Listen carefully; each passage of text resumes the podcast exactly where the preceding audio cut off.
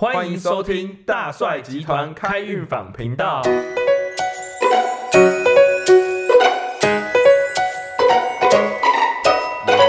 耶，今天怎么没有耶呢？我怎么耶不起来？可能今天的话题太沉重了。没错，今天要讲的是修炼。对对对，修炼修行，它的为什么人要修炼或修行？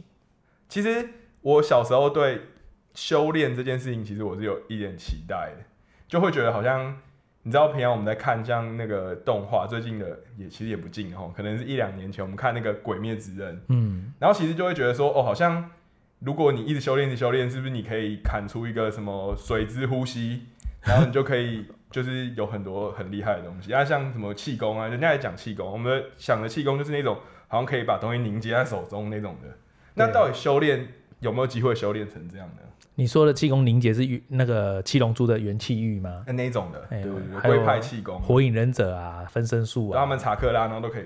包在身上啊，可以弹来弹去那种的。呃，然后吃个什么像咒术回战，吃个东西就变强了。对啊，那个是我是没看过，对啊，所以到底修炼这件事情到底是为什么？然后我们真的可以做到那样吗？呃，不知道能不能做到，但历史上面有提到一些，例如可以漂浮啊，或者是呃什么瞬瞬间移动，或者是意念操控啊，是有提过这些东西，但是实际上是没有人看过的，也没有真的证据有出来在大家面前演演绎过一次。但是就对我来讲，我早期的修炼也以为跟志勋一样，是以为可以到那个程度所，以不行吗？所以我就练到，就我就练先这样喽。这一集到这边结束。好，谢谢大家。怎么那么快？但是我那时候以为是这样，但是我们都讲到修行会走火入魔嘛，修炼过头会走火入魔。结果我发现我也走火入魔、哦，我是身体的走火入魔。就是有个老人家教我气功，教我要诀秘诀，但是他没有带那个过程，就二十分钟传授完毕，人就走了。然后他有就叫你去捡鞋子吗？没有哎、你是说张良吗？对对对他就是没有叫我去捡鞋子啊。哦，难怪你都觉得这不重要。对对对，然后那时候有什么金庸的那些故事啊，还有电影电视都会演那种什么什么《神雕侠侣》啊，什么那些气功飞来飞去的那一种，然后舞舞舞剑术这一种的，然后我们就会想象成有一天我也可以那个样子，甚至呢飘上空中还打出龟派气功，对啊，最少也要可以控制别人吧，意念。嗯，对对啊，或者是我生气的时候可以把你家东西全部砸毁，嗯这个不需要气功吧？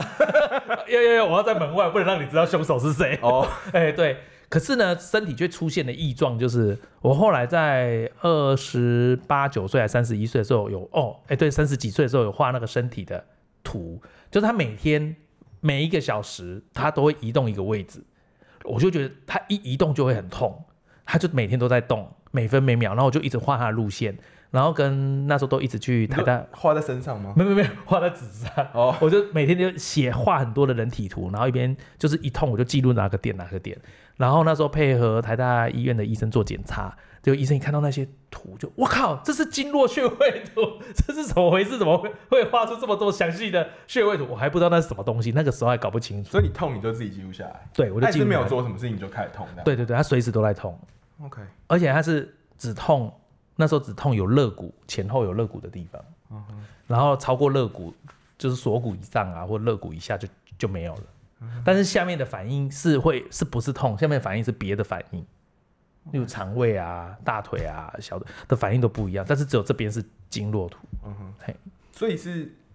还没开始修炼的时候，有有有，那时候就是因为国小，哎、国中一年级有人教我一个气功，哦，这么早就开始？对对，对对对，就路过的老人告诉我说你要不要学气功，我就说好，他就把秘诀告诉我，什么气功六字诀啊，什么什么秘诀五字诀啊，五句真经啊，什么我们就抄，他说照这个真诀练，要给你收钱吗？没有没有没有，就是没收钱，可能才出问题吧，免免费的最贵，他可能觉得有一天我会去找他说怎么会练成这样，可他已经很老了，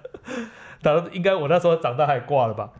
然后然后一直练一直练一直练。然后我就，我后来怀疑出问题，因为我连唾液腺啊都闭锁，这样你从国中练到三十几岁才出问题。嗯，因为也不是很认真练，OK，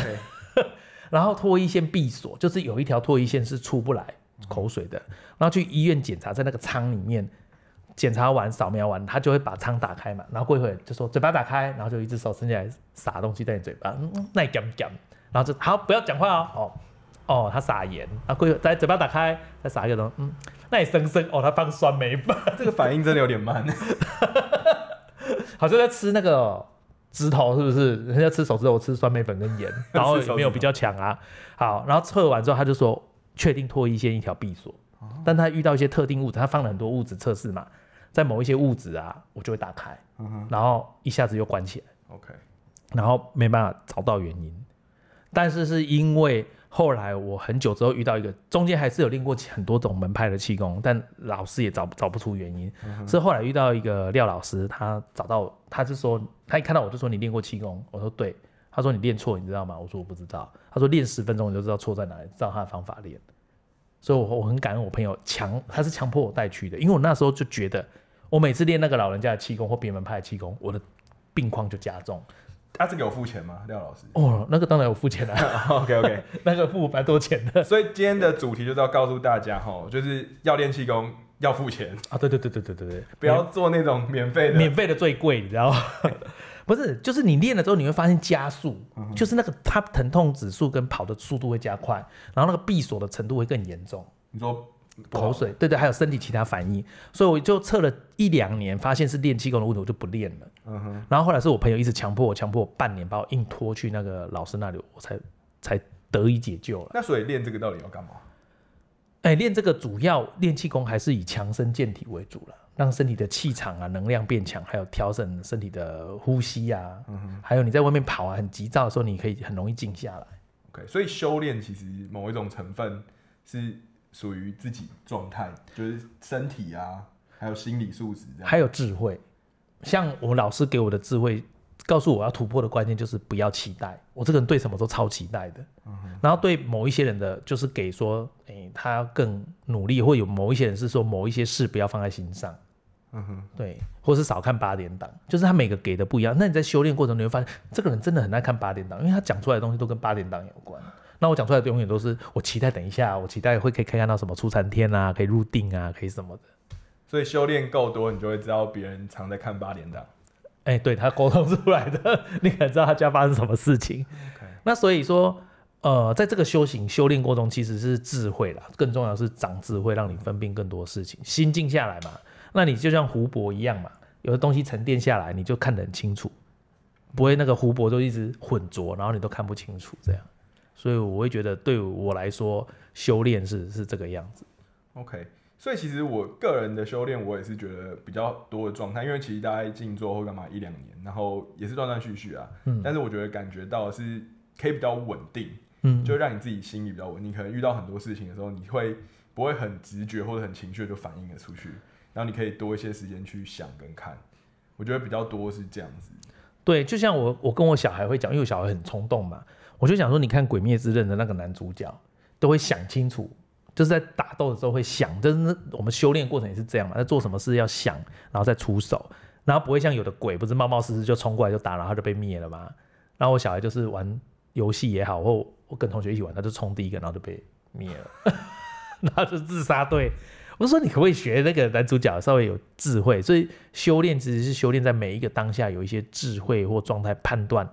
你要怎么处理。嗯，感觉也是一条蛮漫长的路。对对对，那我们下一集来讲修炼会遇到一个叫做非真是真，然后混沌的阶段，好不好很多修炼的人被困在那个里面。好，那我们这一集就到这里，谢谢大家拜拜。